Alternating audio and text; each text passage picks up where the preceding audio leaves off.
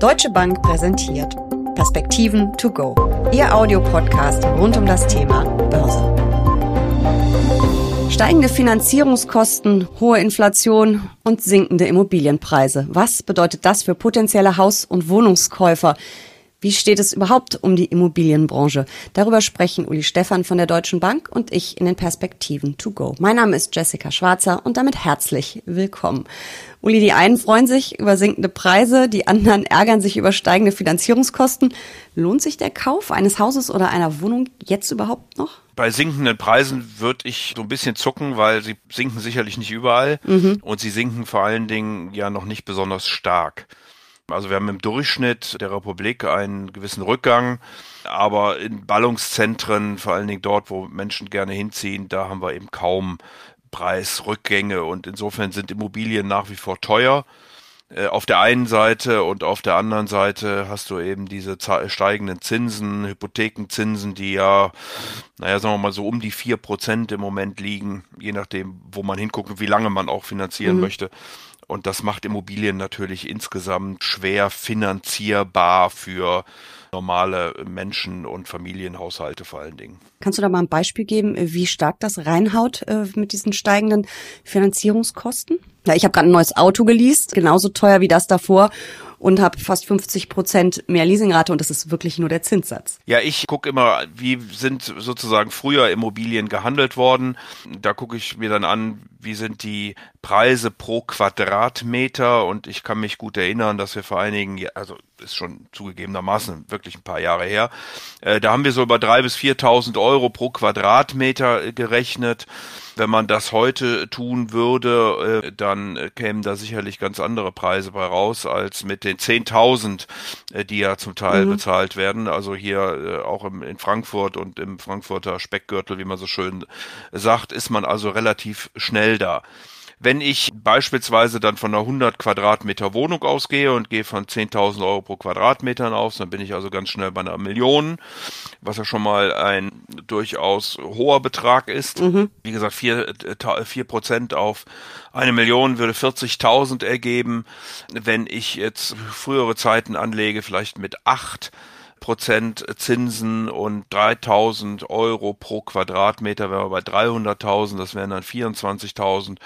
Also im Grunde eine Verdoppelung der Finanzierungskosten für solche Immobilien. Das bedeutet dann natürlich auch, dass die Mieten entsprechend nachziehen, weil die Investoren ja nicht nur den äh, Zins, den sie zahlen, ausgeglichen haben wollen, sondern auch nur eine gewisse Rendite. Und deswegen sehen wir ja auch und lesen ja auch die Schlagzeilen, dass äh, in Deutschland, äh, aber sicherlich gilt das auch für Europa äh, und die Vereinigten Staaten, doch einige Bauprojekte jetzt abgesagt worden sind. Mhm weil eben die Finanzierbarkeit durchaus gelitten hat.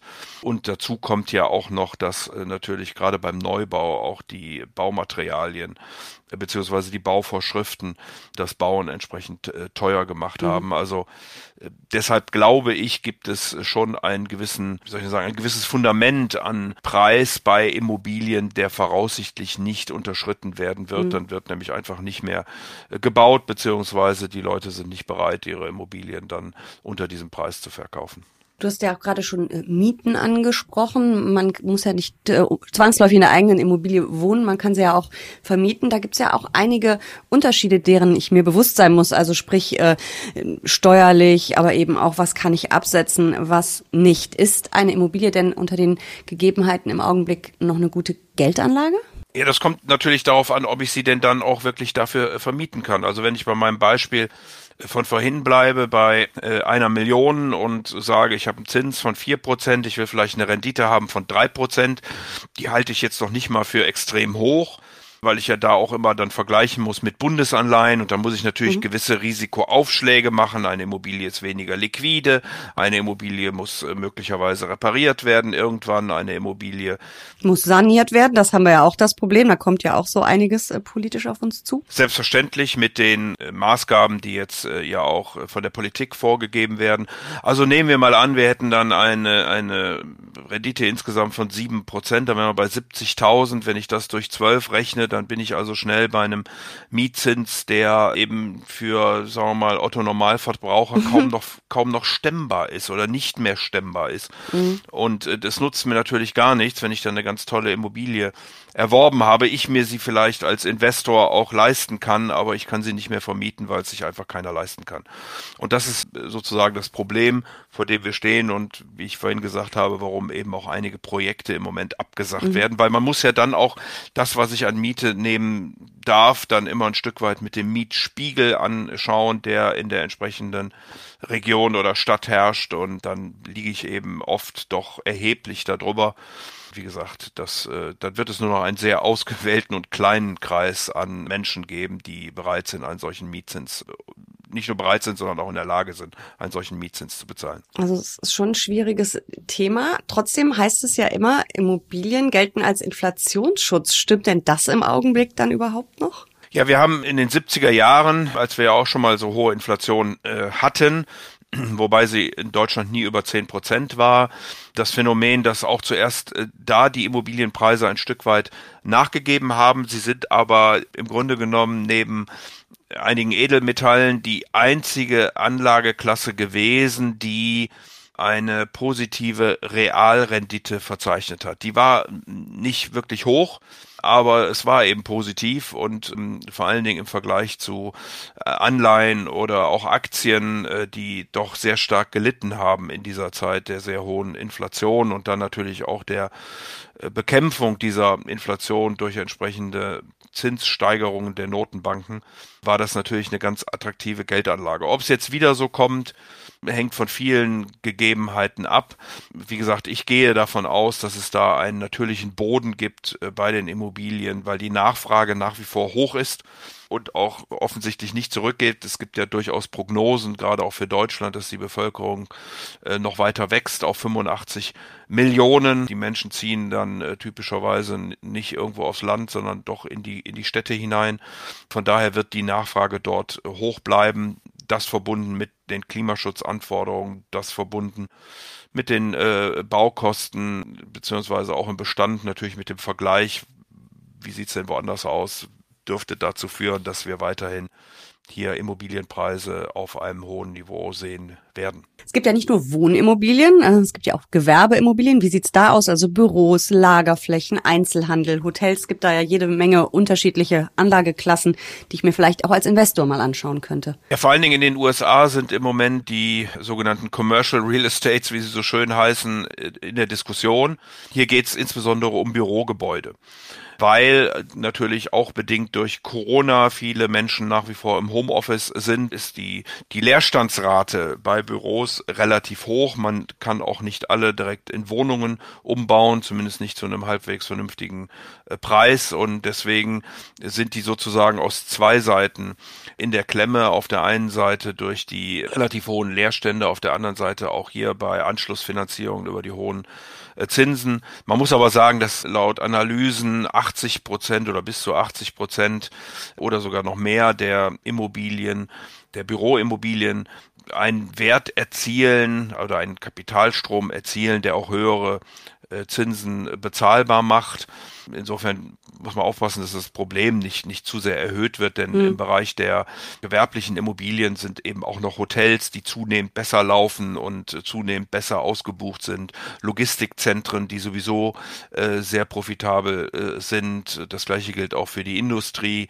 Beim Einzelhandel haben wir, glaube ich, auch das Schlimmste im Moment hinter uns. Also auch da sind die Probleme nicht so vorhanden. Sie sind im Moment speziell auf ein sehr enges Segment im Bereich der Büroimmobilien fokussiert und da sollte man dann tatsächlich ein Stück weit vorsichtig sein. Wenn ich mich für eine solche Anlage interessiere, wie sollte ich investieren? Es gibt ja geschlossene und offene Fonds. Wäre da das eine oder das andere zu präferieren? Was ist überhaupt der Unterschied? Der Unterschied ist äh, ganz einfach erklärt, beziehungsweise schon mit den Worten äh, geschlossen und offen äh, ausreichend beschrieben.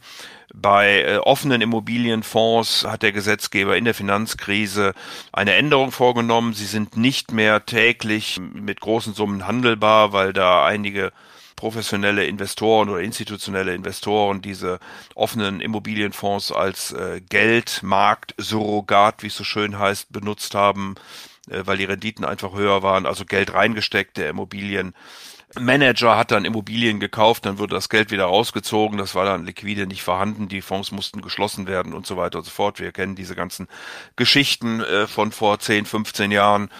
Das ist heute eben nicht mehr der Fall. Und insofern ist, glaube ich, auch dieses Instrument ein sichereres geworden, also vor dem Hintergrund äh, der Schließung und der Liquidität äh, gesprochen. Ich glaube, ich muss das jetzt zwei Jahre halten, richtig? Die Anteile?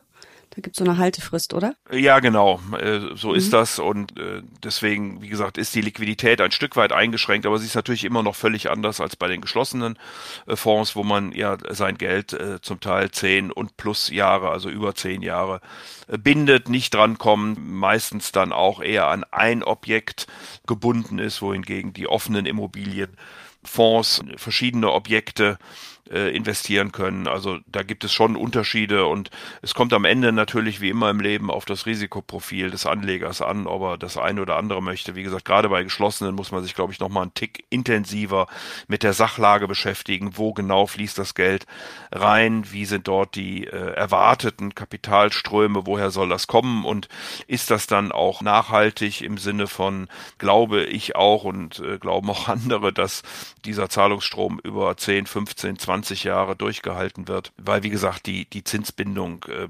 beziehungsweise die Kapitalbindung hier eine ganz andere ist als bei den offenen Immobilienfonds. Wie sieht's denn mit Aktien von Immobilienkonzernen aus? Macht das Sinn, sich die vielleicht mal anzuschauen? Die haben ja zuletzt auch ziemlich gelitten. Kann man da vielleicht das eine oder andere Schnäppchen machen? Oder würdest du sagen, oh, da hat man auch noch das Aktienrisiko zusätzlich zum Immobilienrisiko? Da vermischt man vielleicht zu viele Anlageklassen. Also ich glaube, dass es noch volatil bleiben wird, aber ich finde es zunehmend spannend, muss ich gestehen. Wir haben doch erhebliche Kursverluste gesehen bei Immobilienaktien. Und äh, ich glaube, dass das eine oder andere da mittlerweile übertrieben ist. Man muss sicherlich Nerven äh, bewahren. Die guten Nachrichten stehen nicht unmittelbar vor der Tür. Die Zinsen werden voraussichtlich weiter angehoben werden von den Notenbanken. Aber da mal so den ein oder anderen ersten Schritt zu machen, wer das entsprechende Risikoprofil hat, nachts noch ruhig schlafen kann und so weiter und so fort, all diese Dinge mehr, die da berücksichtigt werden müssen. Für den kann das schon mittlerweile eine spannende Angelegenheit sein, wenn man sich einfach die Kursverluste der letzten Monate äh, anguckt. Dann, wie gesagt, äh, glaube ich, dass wir da langsam aber sicher an einen Boden geraten werden. Bin mir zwar nicht sicher, aber ich könnte mir vorstellen, dass es da auch Branchen-ETFs gibt. Die gibt's ja eigentlich auf jede Branche. Vielleicht kann man dann auch schauen, dass man da das Risiko über mehrere streut, oder? Ja, das äh, sollte man ja immer tun, das Risiko streuen. Insofern gilt das natürlich auch im Sinne der Immobilienaktien. Auf jeden Fall ein spannendes Thema. Ich denke, über Immobilien werden wir in den kommenden Monaten, vor allen Dingen angesichts der Zinsentwicklung, immer mal wieder sprechen. Für heute ist aber Schluss. Vielen Dank für diese Perspektiven to go. Sehr gerne, Jessica.